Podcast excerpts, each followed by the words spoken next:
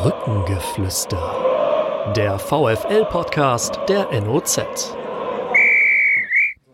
Der, der hat jetzt keine Chance. Sozialarbeiter können Kicker und Flipper.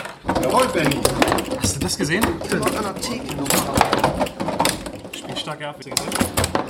Ei, das war's. Hey. Triumph. spielt auch nicht zum ersten Mal. Oh, hast du das gesehen? Richtigen Moment. Wenn ich das sehen konnte, war das. Ah! Da war der Ball. Ball. Hättest du nach vorne gehen müssen. Ja! Das hat mir geschenkt. Das war, mein, das war nämlich Sozialarbeit. Brückengeflüster. Zum zehnten Mal kommt der VfL-Podcast der, neue, der neuen Osnabrücker Zeitung zu euch. Zum Jubiläum habe ich mich gleich zum Anfang mal versprochen. Das macht aber nichts. Wir starten durch heute mit einem Thema, das sich mit den Aktivitäten der Fans außerhalb des Fußballplatzes beschäftigt. Bei uns sind Michael Aschmann, der Leiter des Fanprojektes Osnabrück und David Kreuzmann, der in vielfältiger Position als Mitglied der Violet Crew ähm, als Historiker, als äh, Mitarbeiter des Museums und äh, in anderer Funktion dazu beigetragen hat, dass die Vorgeschichte des VfL, gerade auch die unangenehme, aufgearbeitet worden ist. Bei mir ist außerdem Benjamin Kraus, der diese Aktivitäten besonders eng begleitet hat. Und der Anlass ist ein erfreulicher, mein Name ist Harald Pistorius, der Anlass ist ein erfreulicher, dass beim Länderspiel am 18. November in Frankfurt gegen Nordirland wird es vorher eine große Veranstaltung geben, bei der der Julius Hirschpreis des Deutschen Fußballbundes vergeben wird an ein Bündnis aus Fanprojekt Osnabrück, aus VfL-Fanabteilung, der Violet Crew und dem Museum.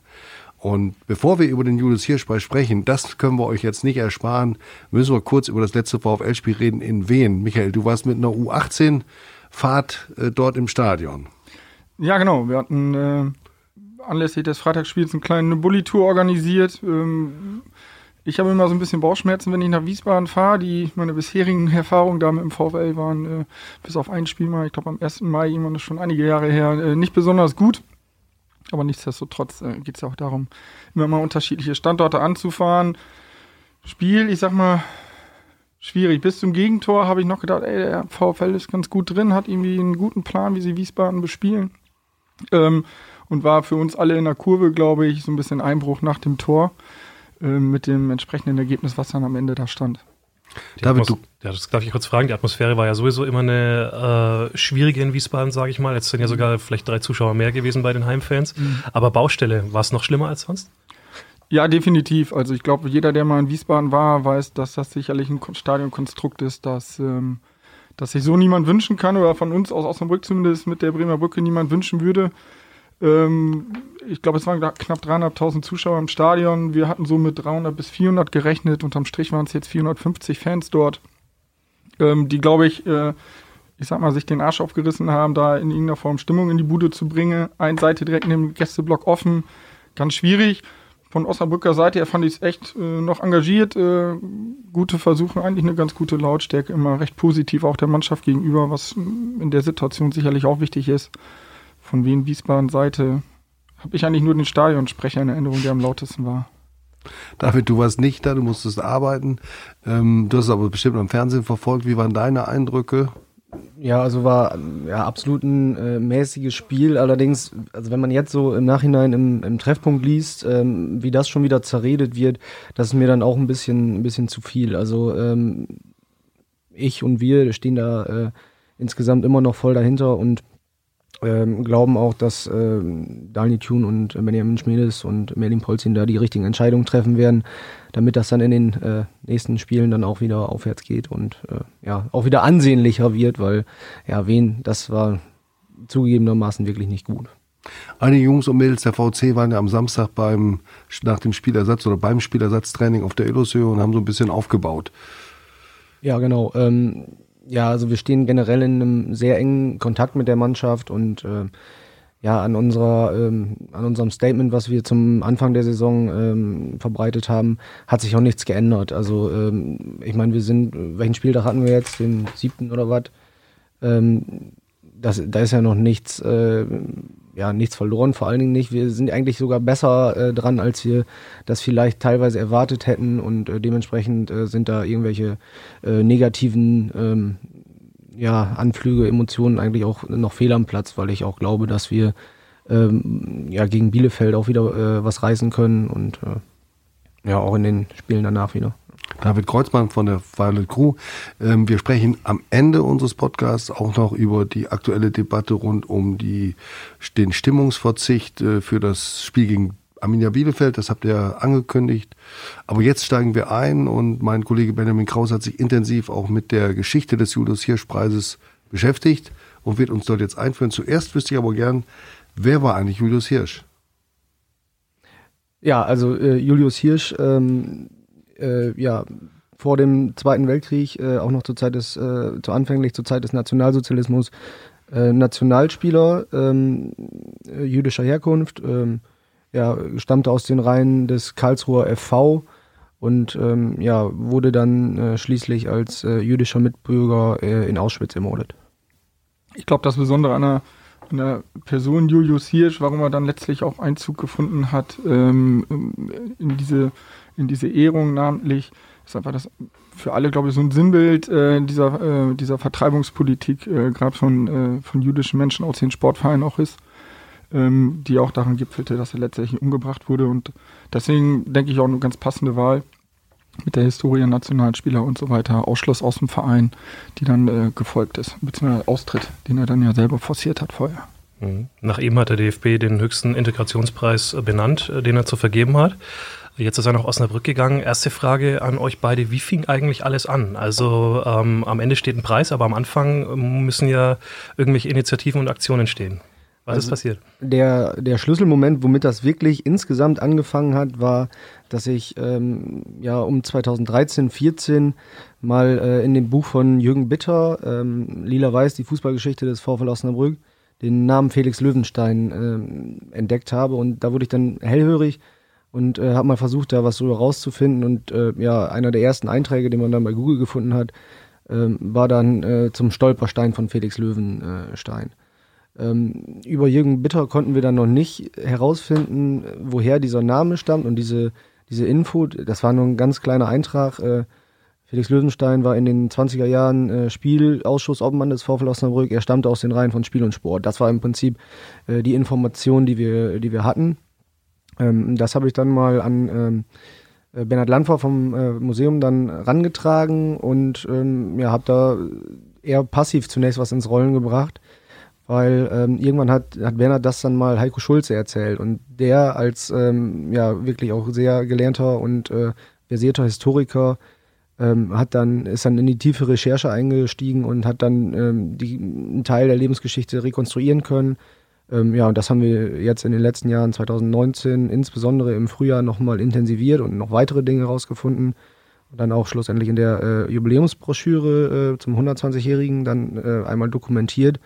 Äh, also das war letztendlich so der, der Startpunkt damals. Und äh, in den letzten äh, Jahren muss man sagen, dass, ja, dass ich aus verschiedenen Veranstaltungen, Initiativen immer ein, ja, ein festeres äh, ja, eher ein loser Zusammenschluss, aber, aber doch irgendwie ein festes, ein festes Umfeld äh, gebildet hat, was diverse äh, Projekte dann äh, vorantreibt. Also ähm, wie eben mit dem Fanprojekt, das es ja auch noch nicht so lange gibt in Osnabrück, ähm, dass ja dann diese Bildungsarbeit, historisch-politische Bildung betrieben wird oder dass die Fanabteilung äh, gemeinsam mit uns dann einen Vortragsabend ähm, organisiert äh, zur Frühgeschichte des VfL ja, und so hat sich das dann nach und nach gesteigert, würde ich, würde ich das jetzt mal so grob beschreiben. Mhm. Felix Löwenstein im Zentrum, ähm, auch er ist äh, in, in, den Würden der Zeit des Konzentrationslagers umgekommen, auf einem äh, Todesmarsch damals. Ähm, dann ist dieser Festakt äh, am Ende gestanden, wo der Weg nach ihm benannt worden ist. Ähm, ist das, äh, kann man sich das vorstellen, dass sich das dann so aus dieser äh, Zeit, in der man sich mit ihm beschäftigt hat, entwickelt hat, nach dem Motto, eigentlich müssen wir auch was Offizielles machen?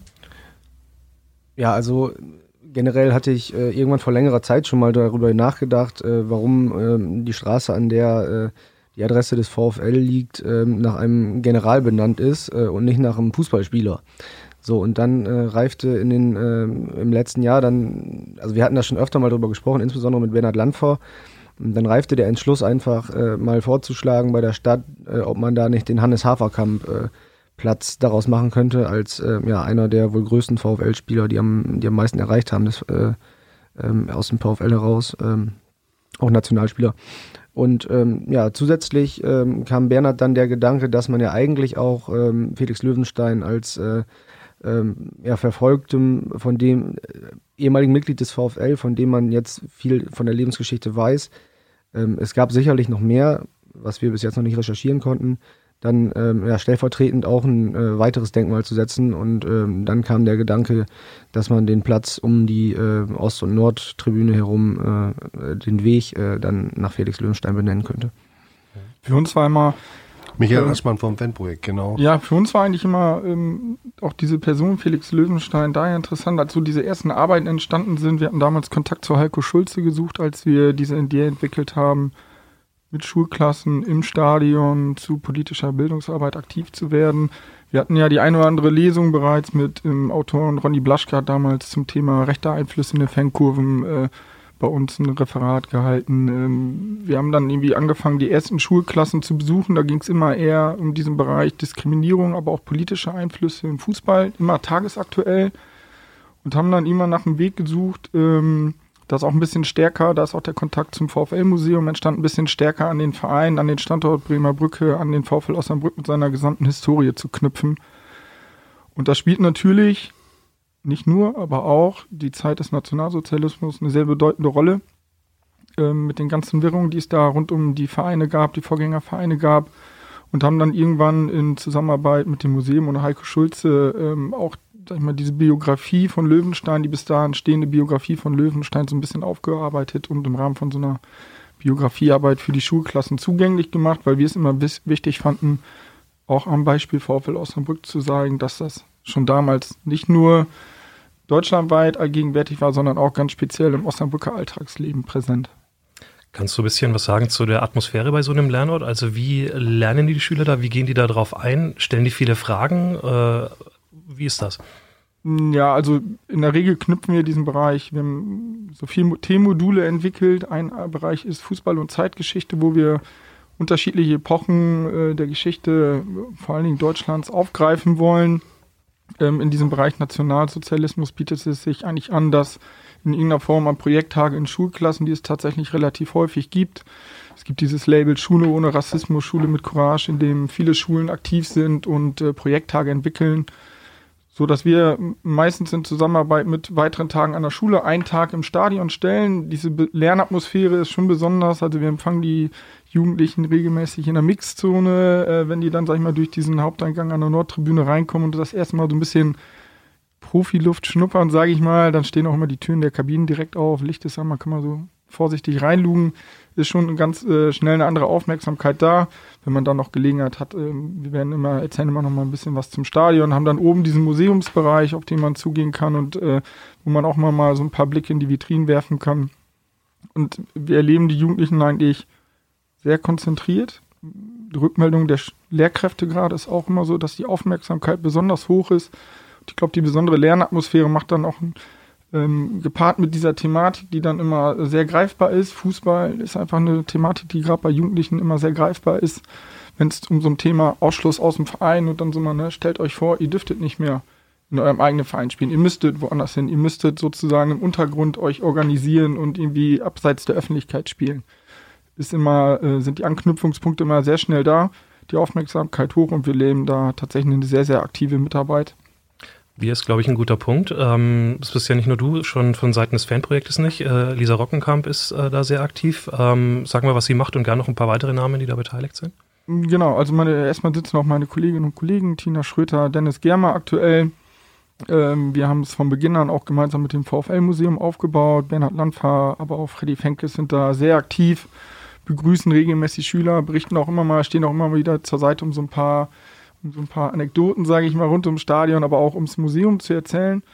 Und wir haben mit ähm, Lisa Roggenkamp im Zuge dieser ersten Workshops, die damals noch gar nicht unter dem Titel Lernort gelaufen sind, ähm, schnell den Kontakt gesucht. Sie ist eine Politikwissenschaftlerin. Und VfL-Fan von VfL-Fan aus der Fanszene. Neulich ähm, hatten wir ihren Bruder hier, Johannes Roggenkamp. Ne? Also aktive Familie, definitiv. Ähm, und der Auftakt war eigentlich, dass wir im Rahmen von der U18-Fahrt auch auswärts, wo wir immer mal aus einem bildungspolitischen Aspekt verknüpfen, in, einer, äh, in einem ehemaligen Stasi-Gefängnis, äh, das zur Gedenkstätte umgebaut wurde, waren. Da hat Lisa für uns eine Führung gehalten, aus meiner Sicht äh, außerordentlich gut, so eine Thematik ähm, im weitesten, äh, im weitesten DDR, äh, die so komplex ist, so runterzubrechen, dass die Schüler da in zwei Stunden aufmerksam durch so eine Gedenkstätte gehen. Fanden wir sehr gut, sodass wir ähm, uns darum gemüht haben, dass sie sich äh, bei uns äh, weiter als Honorarkraft engagiert. Sie hat das Projekt maßgeblich mit aufgebaut, prägt das auch ähm, inhaltlich immer sehr stark und was uns auch wichtig ist, hat gleichzeitig immer auch so einen, diesen tagesaktuellen Blick aus der Fanszene, der uns ähm, auch immer wichtig ist, weil sie aus erster Hand sozusagen schildern kann, wie solche Ereignisse gegebenenfalls auch in der Kurve sich wiederfinden, wenn es ums Thema Diskriminierung geht, um politische Einflüsse geht, aber auch wie Fußball sich im Laufe der Zeit entwickelt, weil es sicherlich auch mal um so ein Thema Kommerz, Kommerzialisierung gehen kann. Michael Aschmann vom Fanprojekt und David Kreuzmann von der Violet Crew und aus dem Museumsteam sind hier bei uns im Podcast ähm, Brückengeflüster. Wir reden über die Verleihung des Julius Hirsch Preises an ein breites Bündnis rund um den VfL. Ich wüsste gern mal, wenn wir ähm, eben darüber gesprochen haben, dass der Fußball und der Lernort Stadion die Aufmerksamkeit äh, der Schüler und junger Menschen über den Tellerrand hinausblicken lässt, also was passiert ähm, politisch, gesellschaftlich um den Fußball herum. Wie ist das in der Aktualität? Wie sieht es in der Kurve aus? In anderen Stadien, man muss gar nicht das Extrembeispiel Chemnitz bemühen, gibt es immer wieder Diskriminierung, auch äh, die Rufe gegen und Pfiffe gegen Baccariata haben da äh, gezeigt, in welche Richtung es gehen kann. Wie ist die Ostkurve? Ist es äh, immer noch ein ein, ein Platz, an dem ihr auch sehr wachsam sein müsst, dass, dass es keine rechten Gruppen gibt, die dort vordringen? David? Ähm, ja, also insgesamt muss man, muss man sagen, dass es anders ist als zum Beispiel noch äh, Anfang, Mitte der 90er Jahre. Also da war es ähm, absolut toleriert und es hat sich wirklich niemand dran gestört, wenn da in der Ostkurve eine Reichskriegsflagge äh, geschwenkt wurde. Das war, das, das war mehr oder weniger normal. Das hat sich äh, zum Glück, muss man sagen, in den, in den letzten äh, 20, 25 Jahren sehr geändert. Ähm, also das hat überhaupt keinen, äh, keinen Platz mehr. Nichtsdestotrotz muss man immer wieder aufpassen. Es gab äh, in der Vergangenheit auch äh, in der Ostkurve einen Übergriff auf äh, ein Mitglied unserer Gruppe. Und äh, dementsprechend, also die Leute agieren nicht, nicht offen, äh, die sind aber trotzdem da. Da muss man immer wachsam sein, auf jeden Fall. Ist das eine wichtige Funktion auch des Fanprojekts, solche, solche Dinge, also nicht nur proaktiv auf die Fans zuzugehen, sondern auch auf die im Auge zu behalten, die, die über die rechte Seite kommen? Also wichtig ist uns als erstes, dass wir im Raum schaffen und gerade auch Fanszene ermöglichen, sich da in diesem Bereich Antidiskriminierung zu engagieren. Da braucht es unter anderem auch einen starken Rückhalt vom Verein. Ich glaube, dass da in den letzten zwei, drei Jahren ähm, gerade der VfL auch nochmal einen deutlichen Schritt nach vorne gemacht hat. Sicherlich noch nicht äh, bis zum Ende, aber wir haben eine hohe Aufmerksamkeit des Ordnungsdienstes, wir haben eine hohe Aufmerksamkeit ähm, aus dem Bereich Sicherheit, was solche Phänomene angeht. Äh, dieses Thema, dieses Thema ähm, rechte Marken, Symbole in der Fankurve ist immer präsent, wo wir explizit einen Blick drauf haben, weil es ein Schwerpunkt auch zum Beispiel eine Aufklärungsarbeit mit Jugendlichen ist. Was sind aktuelle rechte Marken, Musikbands äh, aus unterschiedlichen Genres? Und ich glaube schon, dass, ähm, dass es da, dass man da mit der Arbeit nie am Ende ist. Ich würde schon auch so weit gehen zu sagen, dass auch ähm, Fanszene nicht nur als eine Gruppe, sondern allgemein sich weiter engagieren muss, den, den Raum Ostkurve diskriminierungsfrei zu gestalten, denn auch da gibt es sicherlich Einflüsse, die die ähm, ja, den Raum deutlicher einschränken wollen, als wir uns alle das vorstellen. Nämlich eine offene, vielfältige Kurve zu ermöglichen, wo jeder rein kann und sich frei fühlen kann, sich auszuleben. David, du hast gerade von offenen Angriffen gesprochen. Es äh, ist ja auch ähm, bei der letzten Saisoneröffnung so ein indirekter Angriff ein bisschen thematisiert worden in der offenen Gesprächsrunde, wo Michael, wo du auch dabei warst. Stichwort identitäre Bewegung und diese ganze Nummer mit den Aufklebern, dass dort immer mal wieder versucht wird, rund ums Stadion ähm, einfach Botschaften zu platzieren über den Fußball. Ähm, da hast du dann, als wir darüber gesprochen haben, den schönen Schatzsatz gesagt, wir müssen in der Ostkurve auch gar nicht drüber diskutieren, dass wir dann äh, dort äh, ja, uns dagegen positionieren. Beschreib das mal, wie, äh, was heißt das? Ja, also für, für uns ist das ähm, genau wie es selbstverständlich ist, wenn es offene äh, Übergriffe gibt, da zu reagieren. Äh, ist es auch bei, bei diesen verdeckten oder, oder ja, diesen indirekten, indirekten Aktionen äh, dann klar für uns, dass wir uns da dagegen stellen und äh, auch äh, unseren, unseren Mund aufmachen. Das machen wir dann äh, meistens in, in Form von Spruchbändern, aber auch einfach dadurch, äh, dass wir ähm, ja dann auch die, die Aufkleber schlicht und einfach äh, innerhalb von einer Viertelstunde mal eben entfernen. Also das, äh, da packen wir dann auch einfach an, weil uns äh, ja uns das einfach äh, absolut zuwider ist und äh, ja, wir da auch einen breiten Konsens in der aktiven Fanszene haben, dass das nicht geduldet wird. Ihr habt gerade eben gesagt, genau, dass sich der Verein ähm, selber auch äh, bewegt hat in die richtige Richtung. Auch wenn er noch nicht am Ziel ist, geht es auf jeden Fall in die richtige Richtung. Ich würde gerne äh, eine Stimme äh, einführen in das Gespräch, die bei uns auf der ähm, Homepage äh, als Kommentar stattgefunden hat zur Berichterstattung über die Verleihung des Julius Hirsch Preises. Ich sage jetzt noch nicht, wer es ist, aber wir werden ihn auch gleich telefonisch dazu hören. Ich darf jetzt erstmal lesen, was er gesagt hat. Äh, auch ich gratuliere den Initiatoren der Aktionswoche nie wieder und der Benennung des Felix-Löwenstein-Weges zur Verleihung des Julius-Hirsch-Preises. Die Aktionen sind ein wichtiger Beitrag gegen das Vergessen. Ähnlich wie die angebrachten städtischen Stolpersteine sollen sie uns sensibilisieren und auffordern, sich gegen jede Form von Antisemitismus, Rassismus und Fremdlich Fremdenfeindlichkeit entschieden zur Wehr zu setzen.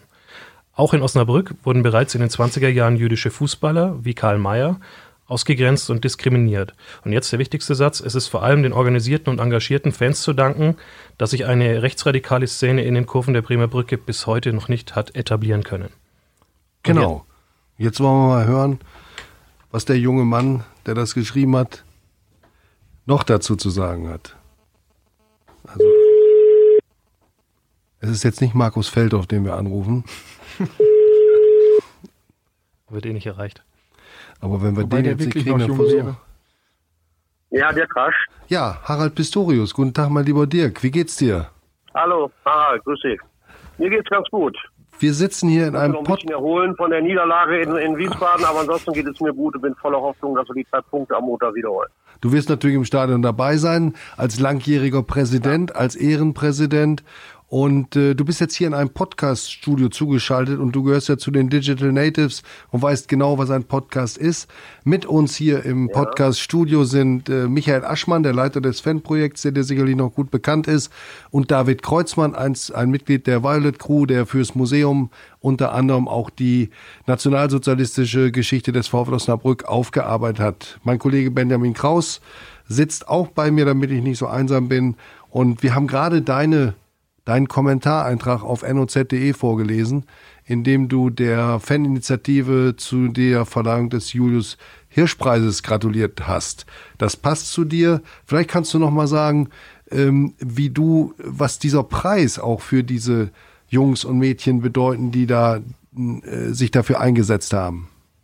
Ja, also äh, erstmal, äh, also ich kann so wenig anfangen äh, mit so Begriffen äh, wie Stolz. Das passt auch gar nicht in diesen äh, Kontext. Aber als ich das nun gelesen habe, diese Aktionswoche nie wieder und dann auch die Verleihung des Julius Hirsch Preises an äh, der, unsere Fans, äh, da muss ich sagen, habe ich mich sehr darüber gefreut. Äh, ich, ich war auch erleichtert. Ich war wirklich erleichtert, dass es ja nun junge Leute gibt, die sich äh, sehr engagiert äh, einsetzen gegen das Vergessen.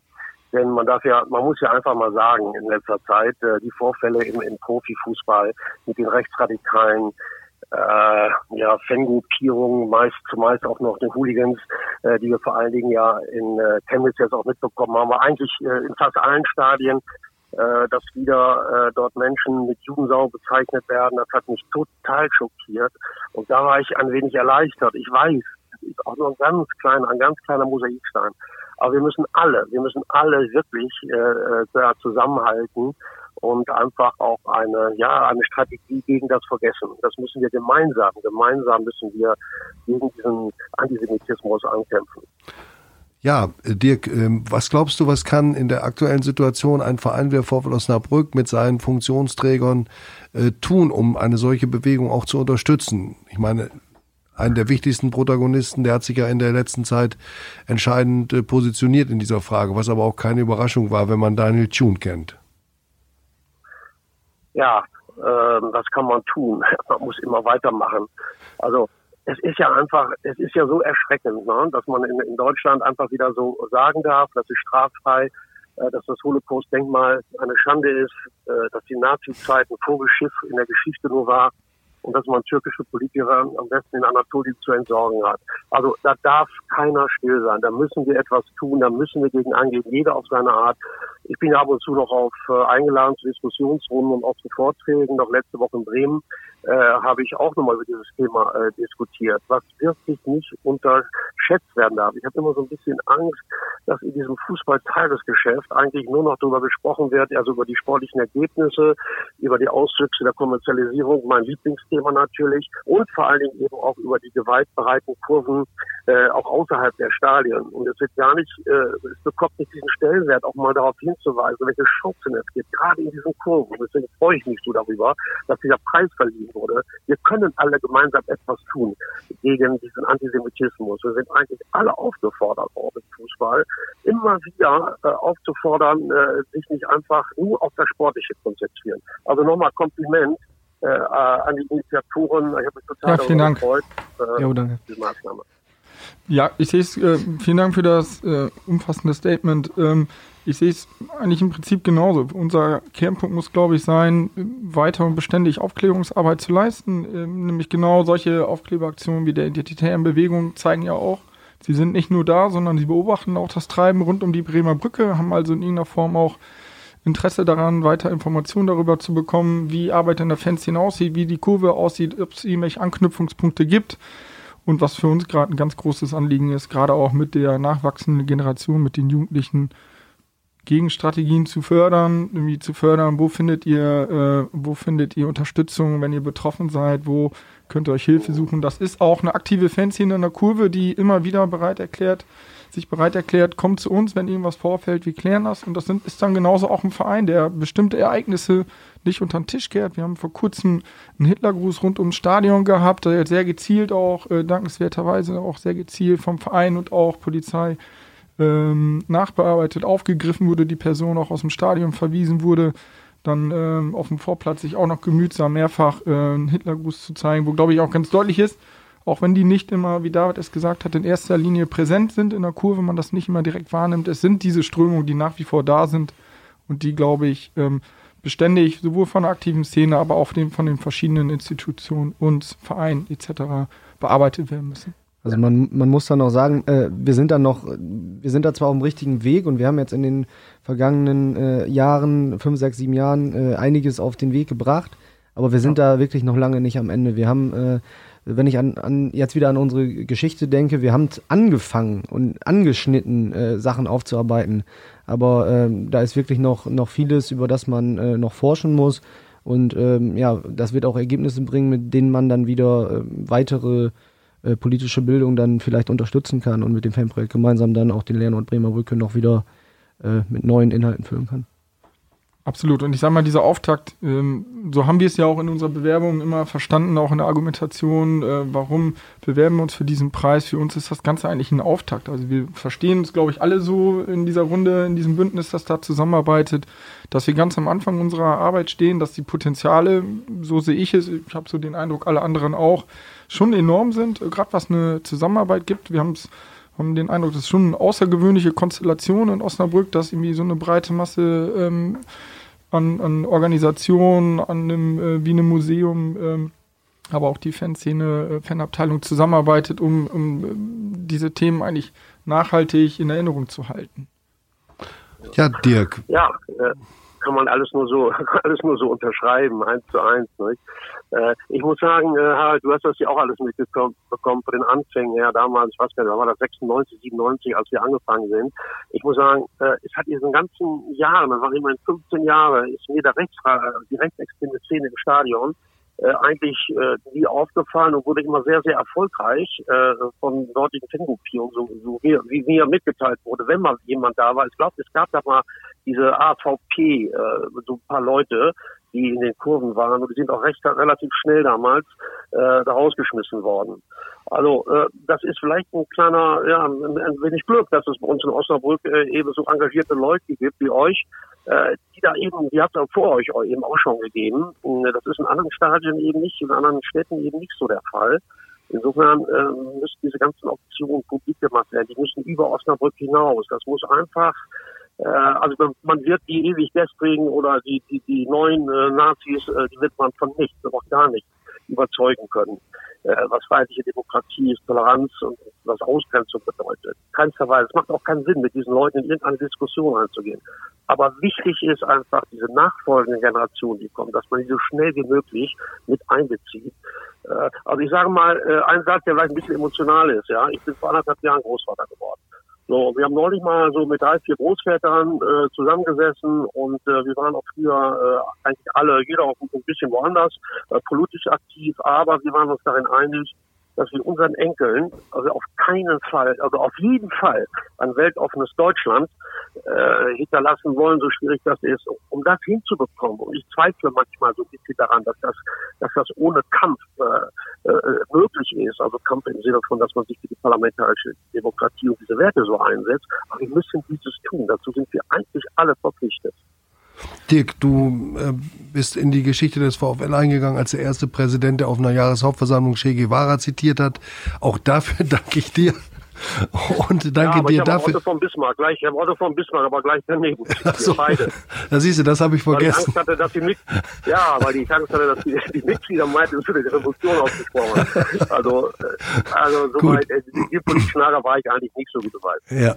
Äh, Dirk, viel, vielen Dank, dass du dich äh, für den Podcast zugeschaltet hast und ähm, wir wünschen dir viel Spaß am Montag äh, im Derby gegen Bielefeld. Deine Bücher äh, und deine Argumentation gegen die Kommerzialisierung im Fußball, die sind ja so eindeutig, dass du fast äh, Ehrenmitglied der VC werden könntest eines Tages. Aber sag doch noch eben ganz kurz, am Montag wird es wieder Proteste gegen Montagsspiele geben. Wie stehst du dazu? Hältst du, äh, ähm, verzichtest du auch auf Anfeuerung in der ersten Halbzeit?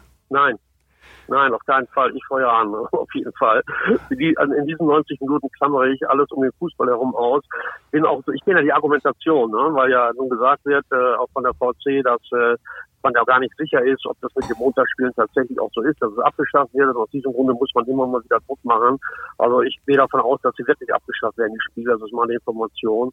Ja, ich habe ein Problem damit. Wenn ich in ein Stadion gehe, dann will ich meinen Club unterstützen. Das werde ich auch am Montag tun. Gut. Dirk, ich wünsche dir noch einen schönen Tag. Wir hören ja. uns bestimmt bald wieder. Danke. Nächstes Mal bist du wieder live im Danke Studio. Euch. Alter Podcaster. Alles Mach's klar. gut. Prima. Tschüss. Tschüss. Tschüss. Ja, macht doch richtig gut, ne? Als Ehrenpräsident im, Ru im Unruhestand. Sehr umfassend. Ja. Richtig. Genau, nimmt auch nach wie vor teil. Bevor wir uns auch mit den Bielefelder, mit der, mit der, mit dem Montagsspiel beschäftigen, doch nochmal zum Preis. Benny, du wirst dabei sein am 18. November. Hast du eine Vorstellung, was der DFB da veranstaltet? Ehrlich gesagt gar nicht. Habt ihr eine?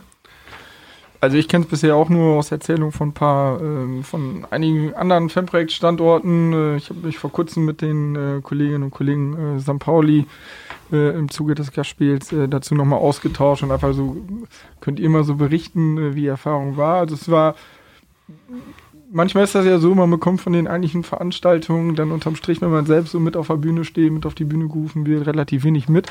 Ich selber habe tatsächlich gar keine konkreten, oder wir haben noch keine konkreten Infos zu den Abläufen, wissen nur, dass wir, und das werden wir sicherlich auch so machen, ähm, ähm, eine bestimmte Anzahl Personen mitbringen können. Klar ist, dass jedes Bündnis irgendwie, jeder Bündnispartner ähm, da entsprechend ähm, mit vertreten sein soll. Ähm, zur Abendgestaltung, was nicht, ich habe äh, ein paar Bilder gesehen, wo ich sage, okay, das sieht schon äh, tatsächlich wie eine große Ehrung aus, sodass wir uns auf jeden Fall nochmal Gedanken über unsere Kleiderwahl machen sollten. Nein, das will ich nicht. Also ich kann mich erinnern, ich war einmal da, da ist ein, ein, ein ein einzelner Fan aus Düren, Fußballfreund, für äh, ausgezeichnet worden, weil er Schilder produziert hat äh, gegen Rassismus und die dann auf den hm. Sportplätzen angebracht hat. Also eine ganz, ganz äh, unorganisierte Aktion. Der war da auch im Karohemd und in Jeans und ist mit Beifall okay, überschüttet worden. Gucken, also Karohemd bitte, bitte enttäuscht uns jetzt nicht und äh, zieht das Smoking Aber, aber Farbe, Farbe, lila soll ja präsent sein. Das meine ich auch. Insofern müssen wir schon ja, das schauen, dass wir da uns äh, was überlegen. Und spannend wird es ja schon, dass äh, der ähm, ja, größte, aber nicht unbedingt immer für seine Basisnähe bekannte Verband jetzt Ultras auszeichnet. David, du hast, äh, als wir telefoniert haben zum Preis, damals den schönen Satz gesagt, wenn ein Ultra vom DFB angerufen wird, dann zuckt man schon erstmal so kurz zusammen, wenn man die Nummer so. auf dem Display sieht. Ähm, und hinterher hast du dann noch gesagt, ähm, die Auszeichnung freut uns, auch wenn sie vom DFB kommt. ähm, schilder ruhig mal, und, und äh, ich glaube, das ist, da muss man jetzt auch nicht in ein plumpes Verbandsbashing ver, äh, verfallen, aber es gibt natürlich Argumente, wo man als Ultras äh, dem großen Verband ein bisschen distanziert begegnet. Äh, schilder mal dann da deine Gefühlswelt jetzt, äh, wenn du da dahin fährst. Also äh, erstmal an, an die Preisverleihung selber habe ich jetzt nicht irgendwelche besonderen Erwartungen. wir lassen das einfach mal auf uns zukommen. was natürlich interessant wird, ist, dass ja, uns da der neue DFB-Präsident natürlich auch dann das erste Mal begegnen wird. Ähm, ähm, also wir haben da jetzt nicht irgendwelche äh, großen oder festen Hoffnungen äh, an ihn persönlich, aber es, äh, man kann ja vielleicht mal äh, ja, leise, äh, doch eine leise Hoffnung äußern, dass es vielleicht äh, mit fanrelevanten Themen alles ein bisschen, ein bisschen besser wird. Ähm, und das ist ja auch ähm, der Punkt, wo wir am häufigsten konträr stehen, dann zum, äh, äh, zum DFB.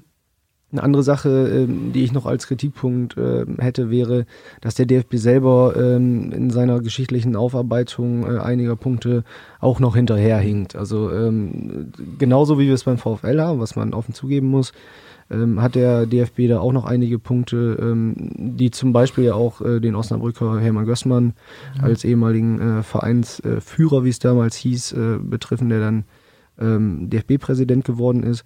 So, das sind, das sind so Punkte, äh, in denen ich persönlich dann äh, mit dem DFB oft nicht äh, äh, nicht einer Meinung bin oder wo ich im äh, klaren Widerspruch dazu stehe.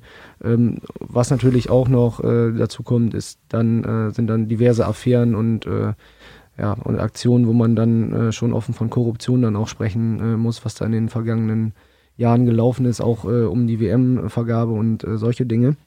Nichtsdestotrotz freuen wir uns natürlich, dass der DFB äh, da schon absolut richtige Schritte in die richtige Richtung macht und äh, mit diesem wirklich tollen Preis, der auch wirklich äh, fundiert ist, dann auch äh, Projekte auszeichnet. Und ähm, ja, das ist an, äh, an diesem Tag, das überwiegt dann ähm, auch äh, für einen Vertreter einer Ultragruppe, die ja oft dann im Gegensatz zum DFB steht.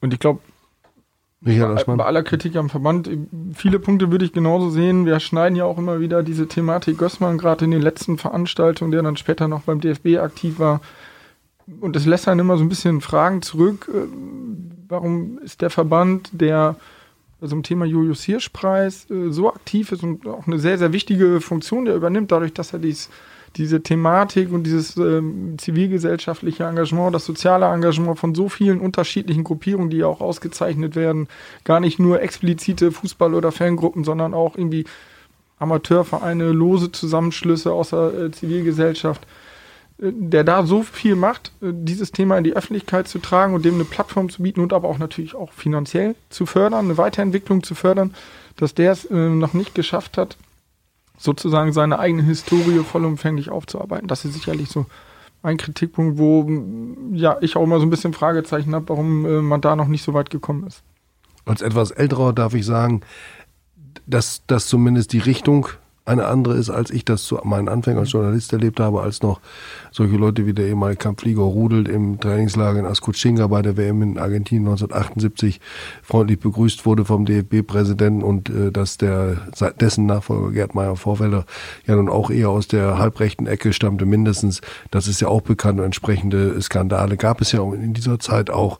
Also sagen wir mal so, der Marsch durch die Institution ist lang und schwer, aber ein bisschen vorwärts gekommen sind sie jetzt müssen wir sie antreiben, dass es weitergeht. Und er ne? lernt ja auch, wie ja. wir jetzt bei den, äh, bei den letzten Länderspielen gesehen haben, müssen, müssen in St. Pauli keine Schriftzüge im Stadion mehr abgehangen werden, wo man noch vor ein paar Jahren gedacht hat, oh Gott, wie mhm. kommen die auf sowas? Mhm. Dass man äh, sowas äh, cleanen muss mhm. sozusagen. Die Aussage war damals keine politischen Äußerungen mhm. im Stadion wo wir alle im Kopf schütteln und sagen, viel politischeren Raum äh, als die Fankurve und das Stadion gibt es ja nicht. Ja.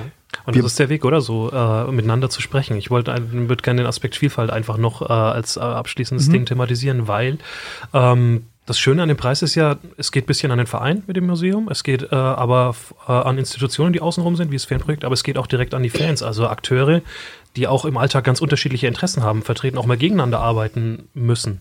Ähm, wie wichtig ja. ist das dann auch, dass ähm, da trotzdem auch so ein Leben im Verein ist, so eine lebendige Debattenkultur, die jetzt eben auch ausgezeichnet worden ist?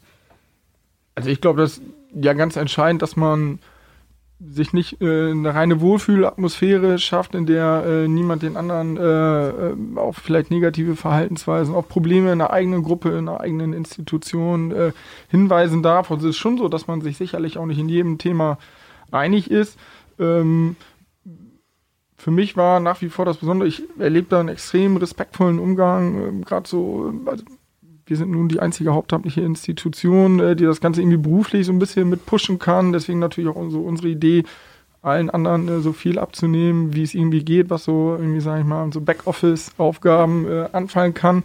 Aber ich erlebe da einen extrem respektvollen Umgang äh, mit einer hohen Wertschätzung. Wir sind, bewegen uns ja jetzt, sage ich mal, David ist jetzt noch ein paar Jahre jünger als ich, den würde ich äh, als nächste Ach, Generation sogar schon bezeichnen. Ne? Also wir haben schon äh, einige Danke. unterschiedliche Generationen dabei, die auch natürlich Fußball ganz anders kennengelernt haben, ganz anderen Blick auf den Fußball, auch äh, auf den VfL mit seiner ganzen Entwicklung haben.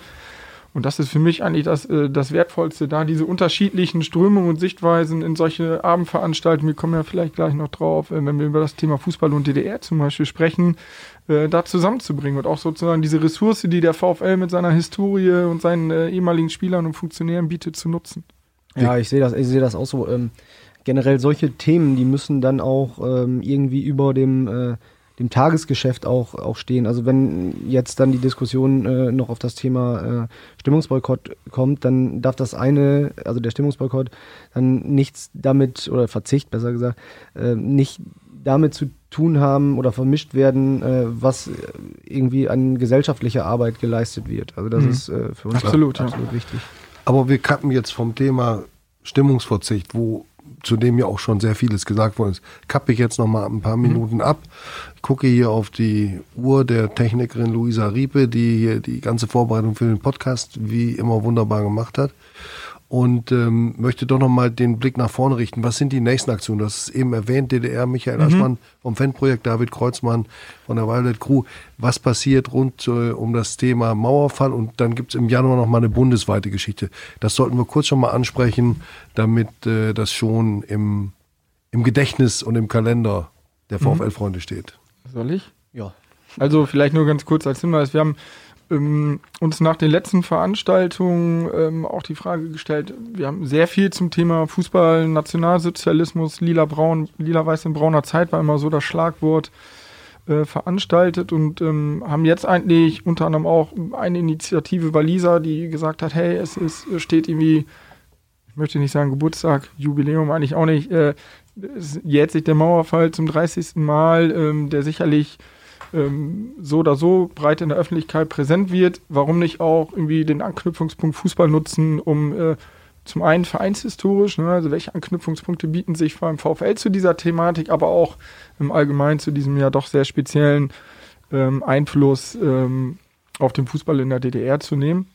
Wir werden dazu, und mich persönlich freut das sehr, auch da wieder äh, so ein Zusammenschluss, man spricht transparent solche Ideen an. Wir gehen auf Bernhard Landfahrt zu, hey, wir haben irgendwie überlegt, 30 Jahre Mauerfall, lass uns das was machen. Der wirft nur ein Schlagwort rein. Hansi Alpert, sofort hat irgendwie jeder was im Kopf. Ey, Zeitzeugengespräch, das ist, das ist das, was wir irgendwie allen Leuten näher bringen wollen. Aus so einem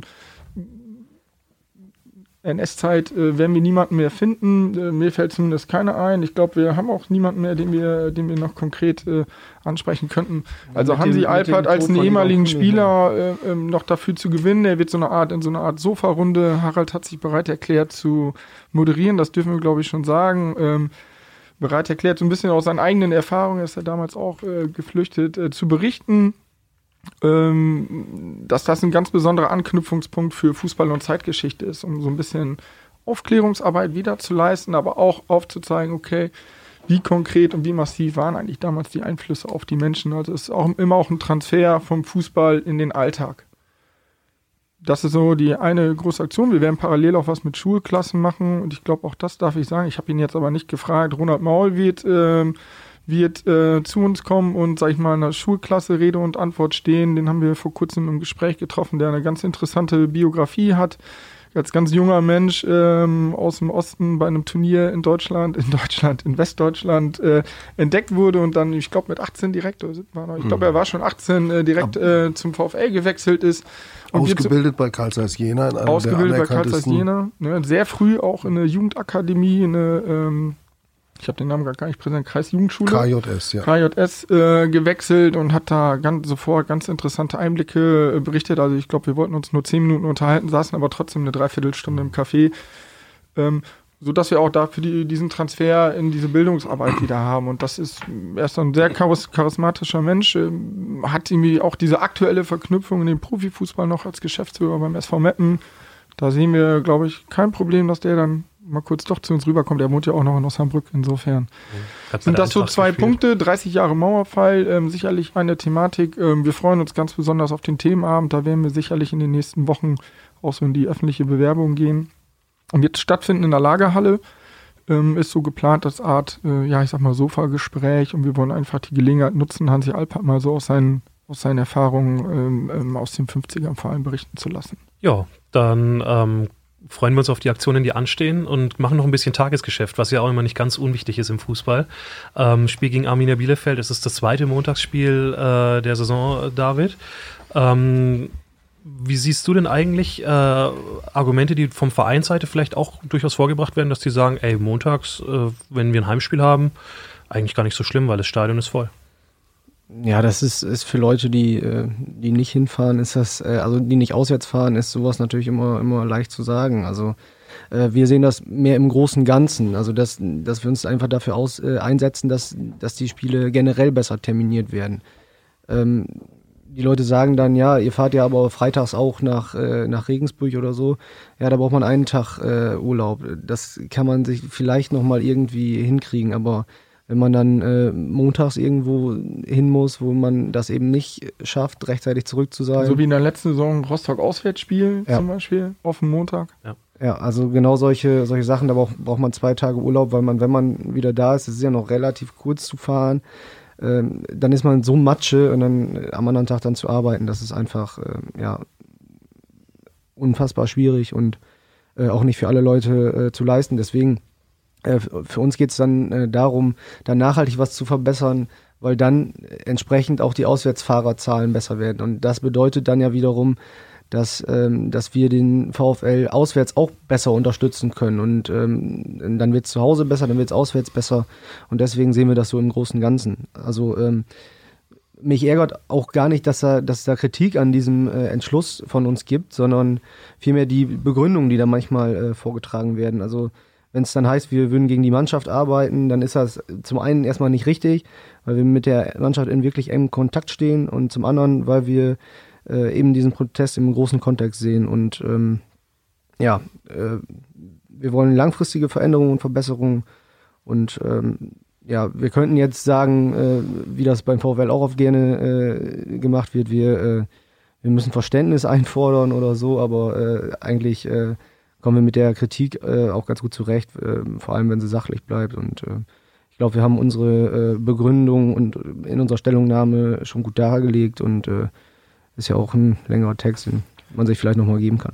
Und ähm, also was mir da immer so ein bisschen suspekt bei dieser ganzen Diskussion, also wir haben ja äh, auch, sag ich mal, auf der notz.de Seite, aber auch in den entsprechenden Treffpunkten und Foren im Internet, sag mal, explodieren ja sofort, sobald das Thema Stimmungsboykott auch nur mit einem Wort erwähnt ist, explodiert, äh, die explodieren alle Kommentarspalten und mir kommt dabei eigentlich immer ein bisschen zu knapp, ah, ähm, das ist natürlich, also ich finde es sehr gut argumentiert, das ist irgendwie eine eine, eine umfassende Erklärung, auch dass man natürlich nicht nur aus der eigenen Perspektive gucken kann, sondern auch mal schauen muss, natürlich muss auch immer ein Gastverein fahren. Ja, Bielefeld ist das jetzt vielleicht relativ unproblematisch, weil man noch gut von A nach B wieder fahren kann. Wir haben das im letzten Jahr am Beispiel Rostock erlebt, wie das ist, wenn man einfach nur noch maximal mit der Hälfte oder vielleicht nur noch ein Drittel der Fans auswärts fahren kann und am nächsten Tag dienstags morgens aber um 7 Uhr wieder irgendwo auf der Matte stehen soll.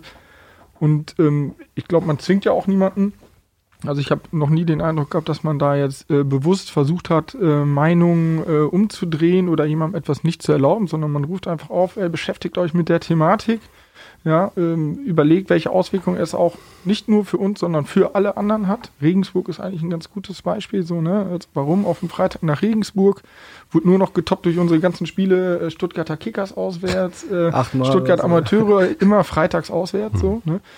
Ähm, Und ich glaube, das kommt immer so ein bisschen dabei zu kurz, dass es ähm, ja nicht nur eine Diskussion des oder nicht nur eine, eine Darstellung des eigenen Interesses ist von so einer einzelnen Gruppe, sondern immer auch der Blick über den Tellerrand deutschlandweit äh, äh, gefahren wird, weil es natürlich auch alle betrifft. Ne? Wir sind in einer ja schon fast komfortablen Situation. Die DFL terminiert die Spieltage deutlich früher als der DFB. Letztes Jahr in der dritten Liga war das aus unserer beruflichen Sicht vielleicht noch ein bisschen äh, eine andere Dimension, aber eine Auswärtsfahrt zum Spiel U18-Fahrt nach Bochum zu organisieren, mit einem Bus, mit einer Ansetzung des Spieltages, mit einer frühzeitigen Bewerbung, ist super kompliziert, wenn auch um diese ganze Thematik. Es geht ja Zerstückelung des Spieltags. Wir haben vier mhm. Spieltage. Wenn ich an die Lernort denke, wir brauchen immer einen Platz im Stadion mit den ganzen entsprechenden Rahmenbedingungen, die es gibt, Pressekonferenz vom Spiel, Geheimtraining und so weiter und der, sag ich mal, etwas geringen Raumkapazität an der Bremer Brücke ist für uns ein Riesenproblem, äh, das Montagsspiel, weil einfach Minimum zwei Tage in der Folgewoche auch wegfallen für uns, was die Raumnutzung angeht. Ähm, ja, eine, eine Sache muss ich noch, äh, muss ich noch sagen. Ich habe gerade gesagt, ähm, ähm, ja, wir können mit der Kritik ganz, äh, ganz gut umgehen. Also klar, wir, können das auch ertragen, wenn man uns als Kindergarten bezeichnet oder so, was ja äh, mit Sicherheit zehnmal jetzt äh, im, im Treffpunkt steht. Ähm, was mich viel mehr ärgert, ist, dass man manchmal irgendwie so von einigen so als Dienstleister betrachtet wird. Also wenn Stimmung gemacht wird, wird dann gesagt, das ist zu leise, zu spielunabhängig oder sonst was.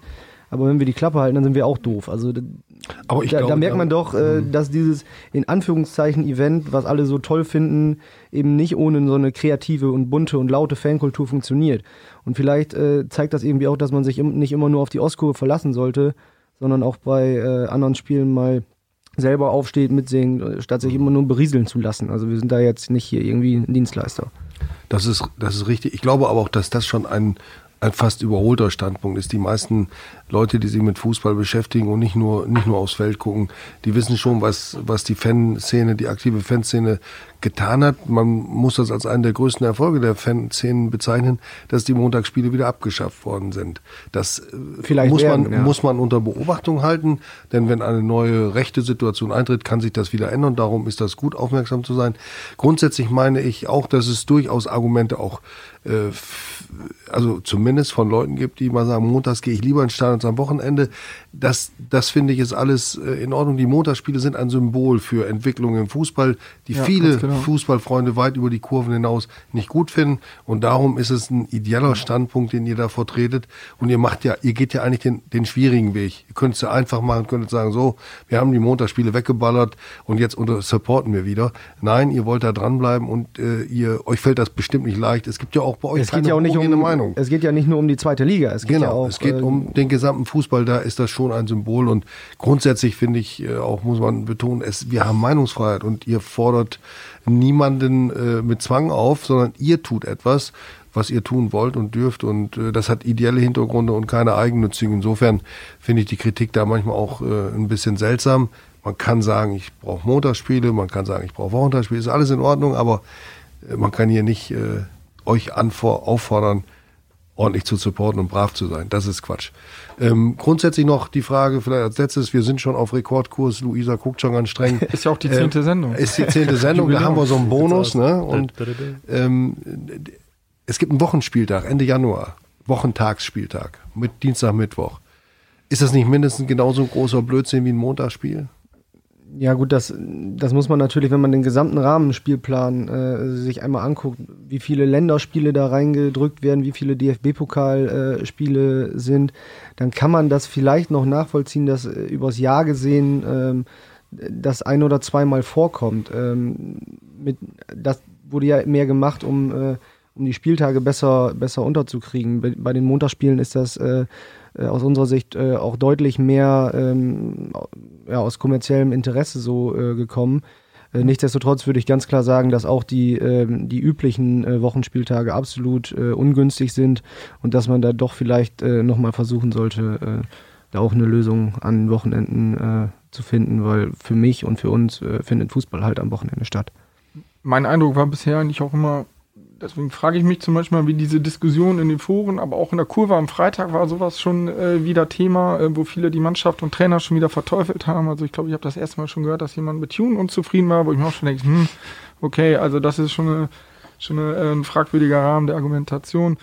Ähm, es gab ja auch ich erinnere mich an Auswärtsspiele in Burg, Burghausen, äh, oh, im ja. übelsten Schneetreiben. Was haben wir an Entfernung? Ich glaube, über 700 Kilometer, äh, weitester Punkt, den du anfangen kannst. Und du musst unter der Woche nach Burghausen auswärts fahren. Im Winter, wo eigentlich jedem klar sein müsste, okay, das ist eine Ansetzung, die funktioniert nicht. Aber auch da gab es ja schon Protestformen, ne? dass Spruchbänder gezeigt wurden, mhm. die auf die Situation hingewiesen haben. Also man kann jetzt auch nicht argumentieren, äh, Ultras haben sich jetzt auf die Montagsspiele eingeschossen und alles andere wird außen vor gelassen. So, Jetzt, bevor ich einen Elfmeter bekomme, Benny. ne, die rote Karte, genau. muss ich einen Schlusspunkt machen. Ich bedanke mich bei allen, bei Michael Aschmann vom Fanprojekt, bei David ja, Kreuzmann von der VC und bei meinem Kollegen Benny Kraus für dies, dieses muntere und, und vielfältige Gespräch. Ich glaube, wir haben die richtigen Schwerpunkte gesetzt, wenn das, was ihr in diesem Rahmen außerhalb des Fußballfeldes macht, weiter begleiten und unterstützen. Ich muss jetzt das erste Mal auf meinen Zettel gucken für das Schlusswort. Erstens, ich möchte ausdrücklich Bernhard Lanfer, den Leiter des Museums, ja, erwähnen. Der Fall. liegt gerade ja. ähm, im Krankenhaus, nichts ganz Ernstes, aber wir grüßen erstmal, bestellen gute Besserungswünsche. Er wird nochmal Teil einer eigenen Sendung, eines eigenen Podcasts zum Thema Museum sein. Und äh, das sei hier schon angekündigt. Dann möchte ich unbedingt darauf hinweisen, dass wir, also NOZ, Medien ab sofort einen lokalen Podcast haben, werktäglich um 17 Uhr sind meine Kollegen äh, ähm, Sebastian Philipp, auch ein VfL-Fan, war hier schon mal im Podcast, hat also einen Erfahrungsvorsprung. Carsten Frei, Stefanie Adomeit, Katharina Preuth, ich weiß nicht wer noch, die werden erzählen aus ihrer Arbeit als Lokalredakteure, also nicht nur Nachrichten verbreiten, sondern auch ein bisschen einen Einblick hinter die Kulissen geben. So ist das Konzept. Auch da managt Luisa Riepe im Hintergrund mit. Und dann wird das auch gut werden. Also 17 Uhr werktäglich lohnt sich bestimmt, da mal einzuschalten. Genauso könnt ihr auch wieder downloaden den, das nächste Brückengeflüster, das elfte. Das ist dann, steht dann zum Download bereit am kommenden Dienstag. Warum? Weil wir natürlich das Spiel in Bielef gegen Bielefeld aufarbeiten werden. Ähm, Studiogäste sind noch äh, nicht fest, aber wir werden sicherlich, wie das ähnlich Interessantes hoffentlich hinkriegen wie heute mit David Kreuzmann und Michael Aschmann. Wenn ihr uns schreiben wollt, ihr das jetzt da draußen irgendwo hört, podcast.noz.de oder direkt an unsere bekannten Mailadressen. Das war der zehnte Podcast, der Jubiläumspodcast. Hätte nie gedacht, dass wir das mal hinkriegen. Und der ist jetzt genau 56 Minuten und 14 Sekunden und damit deutlich zu lang, aber das ist Qualität. Ja? Ich wünsche eine schöne Woche. Danke nochmal an ja, alle. Ja, vielen Dank, wünsche ich euch auch. Wir danken Danke dir, Harald.